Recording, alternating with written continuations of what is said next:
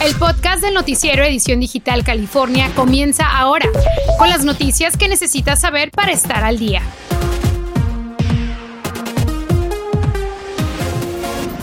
Millones de inmigrantes tienen la esperanza puesta en el Congreso y hay representantes en Los Ángeles que están haciendo presión para que esta respuesta sea positiva a su favor. Les tenemos detalles. La ayuda no acabará. El gobernador Gavin Newsom extiende la ayuda para los inquilinos atrasados con el pago de la renta. Muy buenas tardes, ¿cómo están? Me da muchísimo gusto saludarles, como siempre. Gracias por acompañarnos en Edición Digital California. Llegamos a la semana en la que expira la moratoria contra desalojos y el gobierno de California tiene un mensaje bien claro. Si debe renta atrasada, solicite la ayuda cuanto antes, aunque los fondos sigan disponibles después del 30 de septiembre. Pedir la ayuda le puede proteger contra desalojos hasta marzo del próximo año, aunque no esté todavía tramitada. Deberá notificar al dueño de la propiedad que ha solicitado esta ayuda. Y con la mayoría demócrata en el Congreso, millones de indocumentados han puesto sus esperanzas para lograr una reforma migratoria. El día de hoy, organizaciones proinmigrantes le hacen un llamado para que cumplan con esa promesa. Soy Navarro, está en Los Ángeles con los planes que están considerando. Adelante, Zoe, buenas tardes. Así es, Yarel. Precisamente nos encontramos a las afueras del edificio federal, donde hoy varios representantes de diferentes organizaciones en pro de los inmigrantes se han reunido para exigirle al Congreso que se dé una respuesta positiva para todos esos inmigrantes que tienen la esperanza puesta en que aún se llegue a una solución positiva para ellos. Pero para que nos explique más, tenemos al representante acá, Juan José Gutiérrez, para que nos diga qué es lo que ustedes están pidiendo, qué es lo que esperan. Estamos pidiéndole a los líderes del Senado, a Chuck Schumer específicamente, que cumplan lo prometido, que desconozcan la opinión de la parlamentaria para que inmediatamente procedan a legalizar a los soñadores, a los dreamers, a los trabajadores del campo, a los tepecianos y a los trabajadores esenciales. Esa fue la promesa ese es el compromiso y nosotros esperamos nada menos que eso. Queremos la reforma migratoria ahorita y no promesas falsas de que a lo mejor vaya un plan B, un plan C. La mejor posibilidad que tenemos para legalizarnos es ahorita y depende del Partido Demócrata. Perfecto, ya como él lo decía, sabemos que esta es una semana muy decisiva, muy importante y también saber cuál es el sentir, qué es lo que como, como comunidad están esperando. Bueno, principalmente que ya no jueguen con los sentimientos de las familias trabajadoras indocumentadas que nos tienen más de 30 años luchando por una reforma migratoria y ahorita podemos hacerlo porque eso que está pasando en Washington, D.C., también ese dinero pertenece a las familias que han trabajado y pagando impuestos. No podemos seguir adelante con esta incertidumbre y necesitamos que el Partido Demócrata cumpla su promesa porque hemos votado por ellos. Ya lo escuchaban ustedes, este es el sentir de la gente, así que vamos a ver qué, qué, pasa. Ellos aseguran van a luchar hasta el último momento para que su voz sea escuchada y también lo puede hacer usted al, al sitio web que aparece en pantalla. Ese es todo mi reporte desde Los Ángeles. Soy Navarro. Vuelvo contigo al estudio, Yarel. Un sentimiento que comparten muchas personas en nuestra comunidad. Gracias, Zoe. La administración Biden apelará el fallo de un juez federal que señaló que el programa DACA queda anulado porque el expresidente Obama violó la ley de procedimientos administrativos cuando lo firmó, aunque ese fallo no afecta a los más de 600 mil Dreamers protegidos por DACA. El Departamento de Justicia buscará revertir la decisión para preservar la integridad del programa. Sume otro nombre a la lista de candidatos para alcalde de Los Ángeles. La congresista Karen Bass hizo oficial el anuncio de postularse para el puesto. Dijo que ha pasado su carrera uniendo grupos para resolver problemas complejos y estar lista para liderar su ciudad natal. Varios incendios en California que destruyeron cientos de viviendas fueron originados por problemas en aparatos y cableados de alta tensión. La compañía PG&E fue acusada recientemente de homicidio involuntario por el incendio Zog del año pasado. Vamos a hablar sobre esto con el abogado Jesús Arias. Jesús, gracias por acompañarnos. Eh, ¿Qué significa exactamente esto de que una compañía es acusada de homicidio involuntario? Hola Yarel, buenas tardes. Lo que significa es que la compañía PG&E ahora deberá responder a los cargos criminales que han interpuesto en su contra por las lamentables eh, muertes ocasionadas por la negligencia y actos que para la Fiscalía del Condado fueron deliberados. Ahora va a iniciar un proceso criminal en contra de la corporación por esas muertes y otros daños causados. ¿Y qué derechos tienen los afectados que perdieron pertenencias, que perdieron sus casas por parte de estos incendios? Muy interesante que la ley contempla, por supuesto, derechos para las víctimas de los crímenes. Como todos sabemos, debido a las recientes modificaciones a la ley en el, estado de California, las víctimas pueden tener derecho a compensación para reparación de los daños sufridos, incluyendo así las pérdidas eh, personales y también las pérdidas de, de, propiedad, pérdidas de casas y muchas cosas que la gente desafortunadamente perdió en estos lamentables incendios. Lo que deben de hacer es, por supuesto, informarse. Por eso es importante informar a la comunidad que ha sufrido daños como resultado de estos incendios y acercarse a este proceso. Ok. ¿Y qué tan complejo resulta este proceso legal en esos casos y cuáles podrían ser también las consecuencias? Las consecuencias criminales pueden ser, por supuesto, ah, sentencias de multas muy altas, reparaciones del daño, incluso eh, periodos de probación. Y eh, además de otras acciones que la fiscalía y un juez puede ordenar a la compañía para resarcir los daños ocasionados a la comunidad. Entonces, en lo económico principalmente, y también obligar a la compañía a que cumpla con las obligaciones que ellos tienen para prevenir futuros incendios y futuros daños a personas en, en, estas circunstancias. Hacer esos cambios, ¿verdad? Este, por último, Jesús, ¿estos casos suelen tratarse individualmente o las víctimas de un incendio pueden unirse?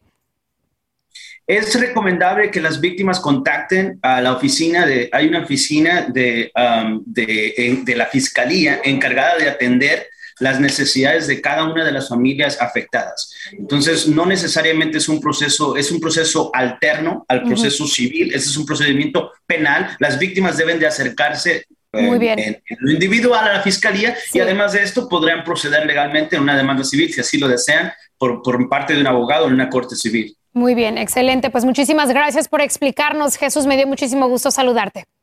Gracias igualmente, Yarel. Buen día para todos. Una protesta contra el uso del cubrebocas terminó en Trifulca, fuera de un restaurante en Anaheim. Los ánimos se caldearon en el mismo sitio donde hace una semana una mujer confrontó a un empleado después de que le pidieran usar el cubrebocas. Esta vez un manifestante terminó en el suelo arrastrado por guardias de seguridad. La policía llegó a la escena, pero no se reportaron arrestos. Continúa bajando el número de hospitalizados por coronavirus y eso es un buen indicador de que las vacunas están funcionando, pero eso sí, no hay que bajar la guardia. El último informe habla de 907 pacientes en el condado de Los Ángeles. Hace un mes eran más de 1.700. Hoy día 278 personas están en cuidados intensivos. El condado de Los Ángeles ha sido de los primeros lugares en comenzar a administrar la dosis de refuerzo de la vacuna de Pfizer. Esto para ciertas personas. Entre ellas están las que tienen un mayor riesgo de enfermarse por coronavirus, siempre y cuando hayan pasado al menos seis meses desde que recibieron la segunda dosis. Hay diferentes opiniones en cuanto a la vacunación de niños entre los 5 y los 11 años. Aquí en California se han confirmado al menos medio millón de contagios de niños. Y aunque las autoridades sanitarias aún no han dado luz verde para que se vacunen, algunos padres ya tienen muy claro que no están de acuerdo, mientras que desde los distritos escolares tienen otro punto de vista. Honestamente no estoy de acuerdo porque todavía están pequeñitos. Veo que pues los niños no, no, tienen necesidad de esa vacuna. En el caso de nosotros, pues eh, sería el que el COVID no entrara a nuestras escuelas, la transmisión no se diera dentro de nuestras escuelas. El gobierno todavía no ha aprobado la vacuna para el grupo de 5 a 11 años de edad, pero según las pruebas hechas, eh, las pruebas que ya han hecho, sería una dosis menor comparado con la que reciben los adultos. Vamos a una pausa, pero en instantes. Sube de centavo a centavo, pero el impacto al bolsillo de los consumidores es grande. El promedio de la gasolina está por los cielos. Tuve que ajustarme a, todos esos cambios, ¿verdad? En, un corto periodo de tiempo. Ella es Jasmine y fue seleccionada como una de las estudiantes más destacadas de Cal State. Su historia es extraordinaria. Y conmoción en San Diego ante la trágica muerte de una madre y su hijo en el Estadio de los Padres. Las autoridades buscan testigos. Ya regresamos. Infórmate de los principales hechos que son noticia, aquí, en el podcast del noticiero Edición Digital California. Una joven de Bakersfield, hija de migrantes campesinos, se ha convertido en todo un orgullo no solo para su familia, sino para la comunidad. Y es que fue seleccionada entre más de 500 mil estudiantes de Cal State para recibir una beca por su excelente desempeño académico. Jessica Bedoya nos tiene su historia. This award does not only represent esta fue la ceremonia donde anunciaban que Jasmine Araceli Barrita, Barrita, estudiante de Cal State Bakersfield e hija de padres campesinos, fue seleccionada como una de las estudiantes más destacadas entre medio millón a nivel estatal y la única en Cal State Bakersfield por su logro excepcional. Un día nomás me dijeron que estaba nominada y a los siguientes semanas, en las próximas semanas me dijeron que estaba seleccionada y la verdad al principio no sabía ni cómo reaccionar eh, porque es algo que no podía ni creerlo, ¿verdad? Agradecida con todos los que le han ayudado a llegar hasta aquí, incluyendo sus padres campesinos que la trajeron de Oaxaca a los 13, son ellos su inspiración. A su padre le siguió el consejo, dice, de cambiar los campos fríos por los libros. En el campo es un trabajo que yo respeto mucho, mucho, mucho. Ah, yo por lo menos ah, trabajé en el campo temporalmente hay personas, ¿verdad? Como mis padres y otros, ahora sí, campesinos, ¿verdad? Que no tienen opciones, ¿verdad? Y ese es lo, que, lo único que hacen. Entonces es, es, es un trabajo muy duro. Al principio no hablaba inglés y ahora estudia economía y administración de empresas. Además ayuda a llenar impuestos en la comunidad. First generation student can do como parte del premio que recibió por su liderazgo y desempeño, recibirá una beca acompañada de 100 mil dólares. Quiere ayudar a su familia y será la primera en graduarse de una universidad. Otra de mis metas es poder ayudar a mis padres financieramente. Ellos han sacrificado muchas cosas por mí y ahora sí que es imposible poderles pagar todo lo que ellos, ellos han hecho por mí, ¿verdad? Seguros que lo va a lograr. Eh, felicidades, Jazmín, y gracias nuevamente a Jessica por el reporte.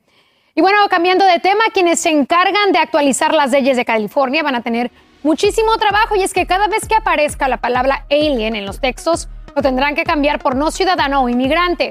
La ley firmada por el gobernador Newsom deja fuera el término extranjero para conferir un trato más humano, ya que la eh, referencia de alien siempre se había asociado a una narrativa divisiva. Centavo a centavo y galón a galón, tal vez no se esté dando cuenta, pero estamos pagando cada vez más por la gasolina. En promedio, en el condado de Los Ángeles se paga 4 dólares con 41 centavos el galón, el precio más alto en lo que va del año, un dólar con 20 centavos más que hace un año. La situación es generalizada. Y la policía de San Diego busca aclarar qué pasó momentos antes de que una madre y su hijo de dos años cayeran desde una altura de seis pisos del estadio Petco Park antes del Juego de los Padres.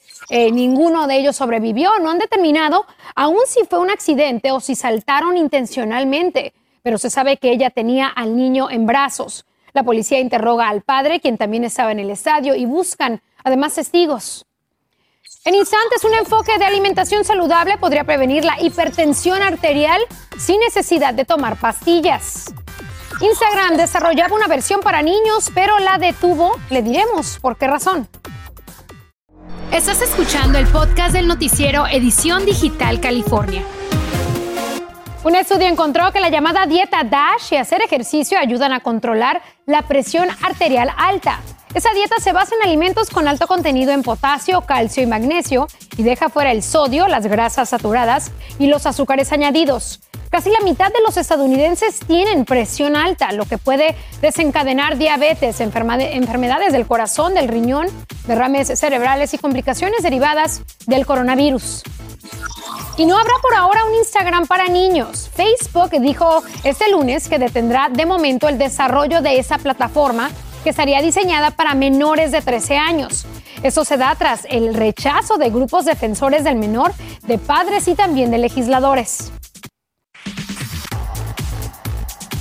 Estas son las noticias que están en tendencia en las redes sociales. Empezamos con el presidente Joe Biden, ya que recibió la segunda, la tercera dosis de refuerzo de la vacuna contra el COVID-19 y dijo, esta es una pandemia de los no vacunados, por favor, hagan lo correcto minutos antes de inmunizarse y después pues estuvo contestando algunas preguntas de la prensa, videos y fotografías que ya están circulando en las plataformas digitales. También en otra información, ¿recuerdan al inicio de la pandemia? Bueno, los supermercados están limitando ya la venta de ciertos artículos como el agua embotellada, productos de limpieza, café, entre otros, para evitar el acaparamiento y un, posible desabastecimiento luego de que hay evidencia de que los consumidores pues necesitan ciertas cosas y están comprando también de más. Así que muchísimo cuidado y tome pues estas precauciones. Y por último, eh, en otras buenas noticias, la NASA ha lanzado oficialmente su propia novela gráfica que cuenta con segmentos de realidad aumentada y que está pensada para que los menores puedan aprender sobre su próximo proyecto y también se inspiren en convertirse astronauta. Se llama First Woman, NASA's Promise for Humanity. Así que eso es lo que estamos viendo también circular en las plataformas digitales. Vamos a ver la última y nos vamos. Porque muy mexicano, así llegó el domingo el defensivo de los Rams de Los Ángeles, Jalen Ramsey, al SoFi Stadium, que en previa a disfrutar obviamente del partido, el juego número 3 eh, de la NFL ante los Buccaneers de Tom Brady, arribó vestido de charro las redes sociales de los Rams compartieron el momento, obviamente también las redes eh, impresionados y también dándole las gracias por vestir un eh, traje tan icónico mexicano y también los colores de los Rams. Con esa nota terminamos el día de hoy. Como siempre, gracias a usted por la sintonía. Ya le tenemos más en las plataformas digitales y yo los espero mañana a las 12 y media. Gracias por escuchar el podcast del Noticiero Edición Digital California. Puedes descubrir otros podcasts de Univision en la aplicación de Euforia o en univision.com diagonal podcast.